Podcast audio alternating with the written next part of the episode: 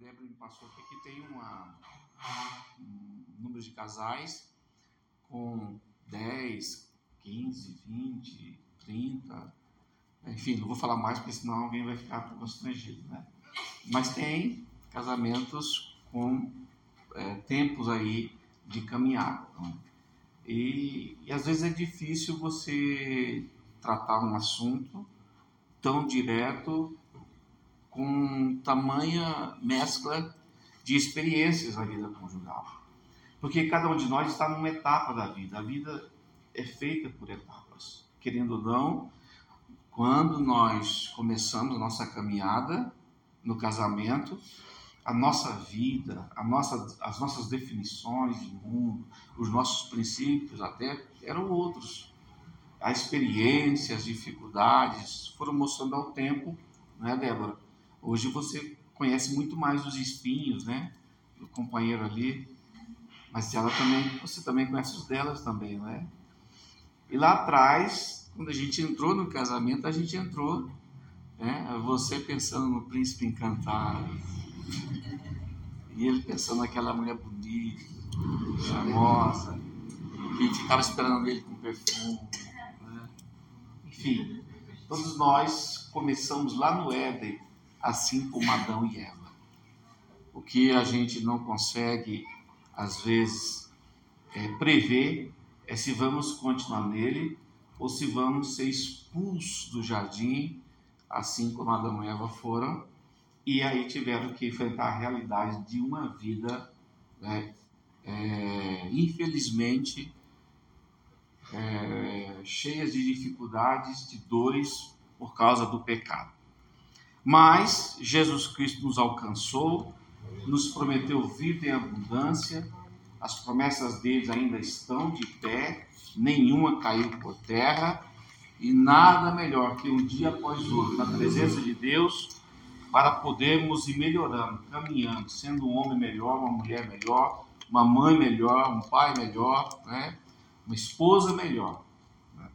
O escritor Hebreus disse que nós devemos caminhar com coisas que acompanham a salvação. E a vida do casal, a vida íntima, ela também faz parte dessas coisas que acompanham a salvação. O apóstolo Paulo disse: se a gente for sentar para comer ou para beber, né, ele diz: quer façais qualquer outra coisa, façais para a glória de Deus. Então, até um beijo de, de confusão de língua que você dá na sua esposa, entendeu?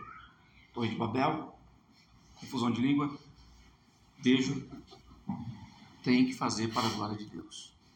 Porque nós somos filhos de Deus. E é para a sua glória. Você não entendeu Torre de Babel, né? Não, percebi. É você, mas. Ah, quem entendeu, né, irmão?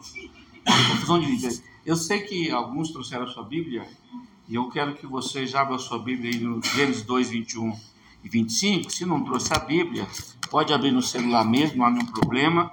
Só não pode cair na tentação de ficar aí no WhatsApp, no Instagram porque senão aí, se eu descobrir que vocês estão fazendo isso aí, eu vou terminar mais cedo. E aí o pastor vai ficar bravo comigo. Mas se eu descobrir que vocês estão gostando, eu posso esticar mais um pouquinho e o cara da pizza que vai ficar bravo. Mas é, ficamos caminhando. Eu vou ler Gênesis capítulo 2, versículos 21 a 25, mas nessa linguagem, uma Bíblia nova, Bíblia viva, né? Eu gosto muito dessa linguagem, ela é bem é bem contemporânea. Diz assim a palavra de Deus: Então o Senhor, Deus, fez o homem cair em um sono profundo. Enquanto ele dormia, tirou uma das costelas e fechou o lugar em que ficava a costela. Dessa costela, o Senhor Deus fez uma mulher e a levou ao homem. Então o homem disse: Esta sim, esta sim é parte dos meus ossos, da minha carne. Ela será chamada mulher, porque foi tirada do homem. Essa é a razão pelo qual o homem deixa seu pai e sua mãe e se une à sua mulher, e os dois se tornam um só ser, uma só carne. O versículo 25. Ambos, o homem e a mulher, estavam estavam nus e não sentiam vergonha. E não sentiam vergonha. Quando pecaram, o que aconteceu? Se envergonharam. primeiro efeito do pecado no homem afetou a vida íntima do casal. E hoje eu venho falar um tema com vocês, o um tema proposto, está dentro do tema que eu achei por bem é, trazer uma outra, não somente na sexualidade, mas na questão da intimidade. Porque quando o homem e a mulher pecaram, a primeira consequência do pecado foi a vergonha. E essa consequência, a vergonha, afetou a vida íntima do casal. Né? E até hoje, as mulheres e os homens, depois de certo tempo do casamento, quando o seu corpo vai mudando, têm vergonha de estar nu diante do, do marido. Tem muitos casais com essa dificuldade. Né? Infelizmente é verdade. Então você olha aqui o texto 25, o versículo 25, diz que eles não sentiam vergonha. Ou seja, eles eram tão íntimos que a nudez não era um problema. Não era um problema. E agora, quando pecaram, a nudez se tornou um problema. E aí ficaram envergonhados. Então, o tema da minha palestra hoje para vocês é repensar a intimidade conjugal. Vamos repensar a intimidade conjugal hoje. O que é intimidade? Né? Vamos repensá-la da forma que a Bíblia manda nós é, repensá-la e atuar. Tiago disse: sede não somente ouvintes da palavra, mas praticantes. Então, se ao terminar, a hora que nós terminarmos aqui, você tiver aprendido alguma coisa, anote, escreva, grave, decida ser o agente de mudança no seu casamento. Para melhor. Não espere do outro. Assuma você, diga, não, eu, eu vou ser o agente de mudança. Eu não vou esperar que meu marido mude ou que minha esposa mude. Eu vou lutar para que o meu casamento seja melhor ainda. Tá bom? A intimidade que eu vou falar hoje é em três esferas. Vou falar de intimidade espiritual, intimidade emocional e intimidade física. Essas três precisam andar juntas. Se elas não andam juntas, o casamento tem problema. E quanto mais nós demoramos para resolver o problema, mais ele vai criando raiz. Né?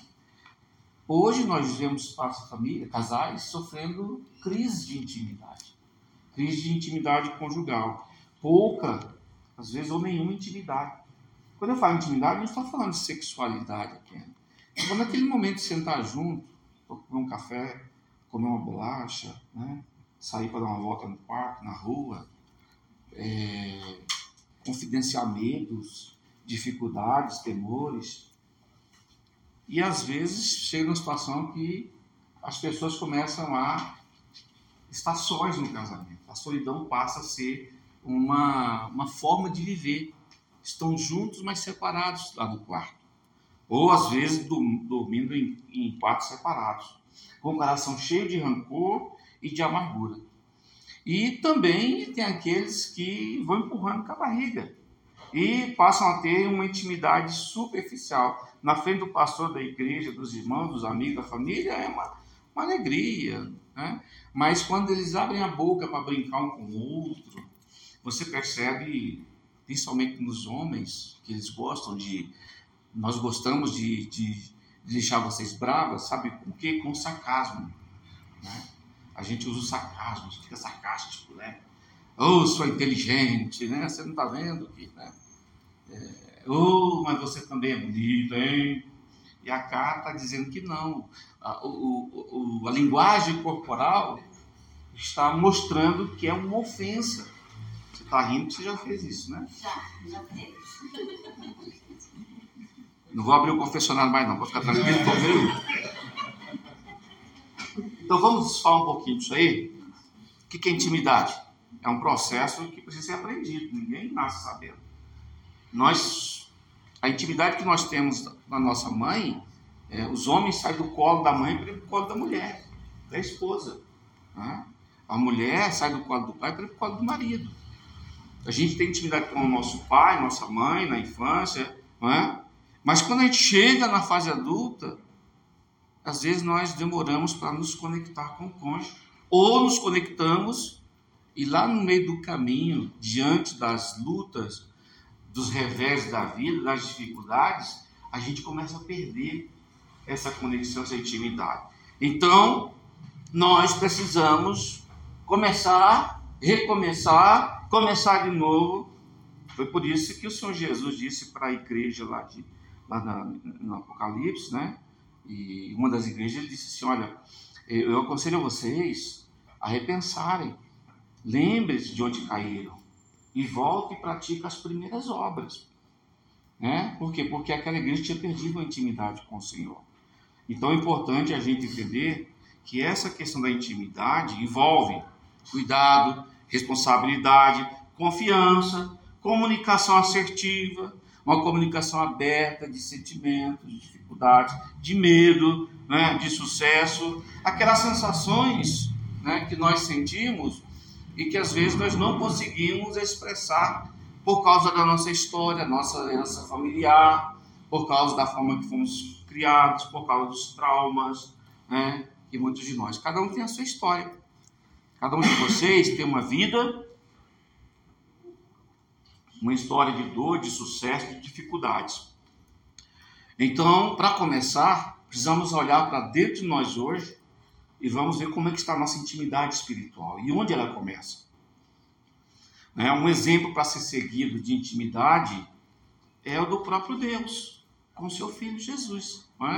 A, a Bíblia diz lá em João, capítulo 1, versículo 1, que lá no princípio, o princípio era o verbo, o verbo estava com Deus, e o verbo era Deus. A intimidade sem Deus tem vida curta.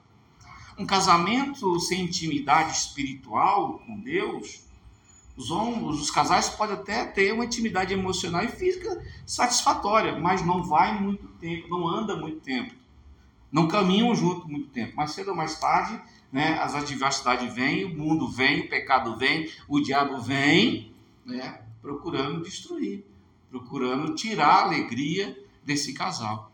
E se você não tiver intimidade espiritual com Deus, você vai fracassar. Você vai fracassar por quê? Porque a nossa tendência é resolver as coisas da forma que nós aprendemos de nossos pais. Então, se o nosso pai, diante de uma crise conjugal, era aquele homem que ficava em silêncio, há uma grande chance de você fazer a mesma coisa. Então, nós precisamos entender o contexto que nós fomos criados e decidir. E decidir. Fazer as coisas boas que nossos pais fizeram, mas as coisas que não foram boas, decidir. Assim como Josué um dia levantou-se e disse: Eu e a minha casa serviremos ao Senhor. É uma decisão. Então a intimidade sem Deus é como construir uma casa na areia. Você pode até fazer uma casa bonita, lembra dessa palavra que Jesus disse? Né? É preciso construir aonde? Onde tem um fundamento firme. O fundamento é Jesus. Você constrói seu casamento. Às vezes a gente constrói os casamentos torto, fora de prumo, nós não temos aí uma, uma condição de fazer uma pintura bonita, de fazer um acabamento bonito, mas ele está firme na rocha, mas não cai. Aos trancos e barrancos nós vamos se ajeitando e bota uma escora aqui, uma escora ali, Jesus ajuda daqui, dali, e vamos caminhando. Mas, agora, há alguns que constroem belos edifícios, cheios de ouro e prata, mas num terreno de areia. E aí vem o vento, vem a chuva, e o que acontece? Então não é a beleza que conta, é a firmeza, é onde está construído. Não é? Importante você entender e tratar a sua vida espiritual para você chegar na intimidade física com satisfação. Você pode, você vai entender por quê. Eu espero conseguir até lá. Quais são os princípios que eu preciso melhorar na minha vida para poder ter uma intimidade espiritual, para que Deus, como disse os Hebreus, no tempo da necessidade dele me ajude. Isso é importante você entender. Primeiro, você precisa ser honesto. Honesto com você, honesto com a sua esposa e com os seus. Honesto em que, pastor? Em relação a como você se sente. As suas percepções. Honestidade em relação a quem você é. Você não é o bom da boca, não. Você não é, quando sabe, quando você fica com raiva e vai falar para o pastor da sua esposa, ah, pastor, eu sou o melhor marido que essa. Você não é, não. Você não é o melhor, não. É, é alguém especial, mas não é o melhor. Então entenda que pode ter gente melhor que você. Mas isso não quer dizer que você não pode ser o melhor para sua esposa. e nem você ser o melhor para ele. É importante você entender, ser honesto quem você é, parar de, de, de viver uma falsa imagem religiosa e descobrir realmente quem nós somos. Vamos fazer um exercício? Amém? Amém. Vamos fazer? Vamos embora. Procure em você três defeitos insuportáveis. Suas três maiores falhas. Mas às vezes nós não achamos essas falhas, nós somos honestos com nós mesmos. Porque se às vezes a gente, mesmo achando, a gente ainda tem uma desculpa. Ah, mas eu sou assim porque. Eu sou nervoso assim porque lá em casa as coisas eram meio complicadas. Ah, eu sou assim porque. Nós vamos sempre achar um motivo. Sabe aquele motivo? Quando o outro deixa a porta aberta é porque ele tem que fechar e quando é eu porque eu estou ocupado. Lá no Éden, quem foi Adão? A mulher. Deixa me deu. Deus estava culpando, Abraão, Adão estava culpando quem? Quem? Quem? Não foi. Tá Quem? Deus. Se o senhor não tivesse me dado, não tinha problema. Digo eu, não a Bíblia. Aí Deus falou para ele assim: tá bom, então eu vou desligar ela. Ligou, colocou no congelador. Passou uns 4, 5 dias, lá vem ele.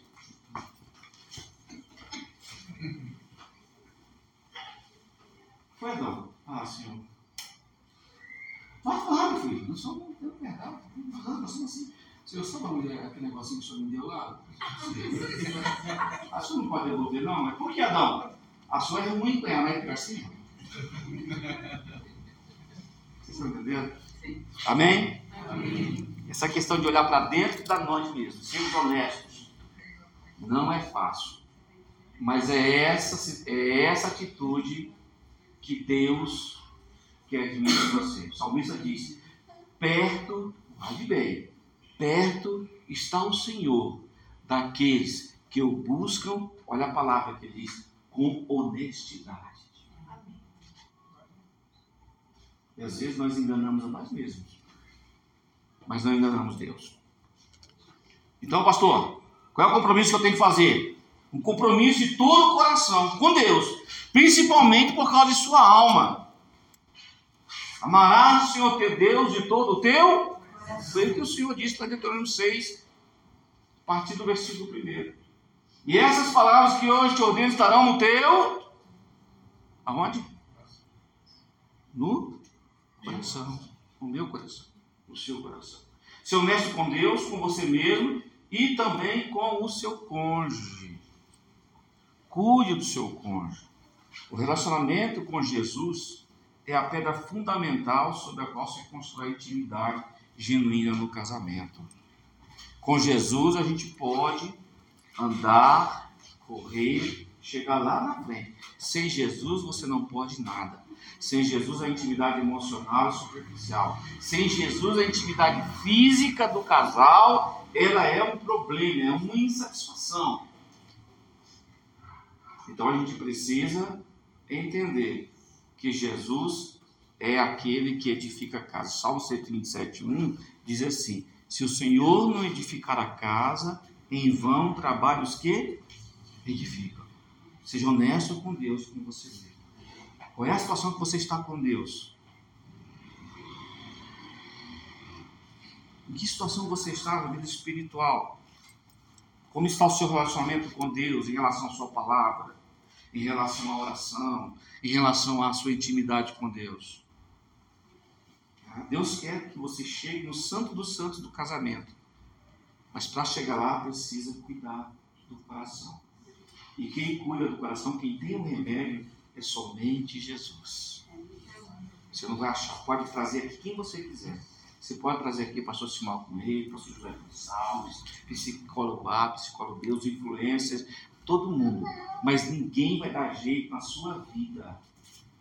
Ele vai nos ensinar princípios bons para colocar em prática, mas aquela intimidade com Jesus é você e eu, e mais ninguém. Amém? Amém.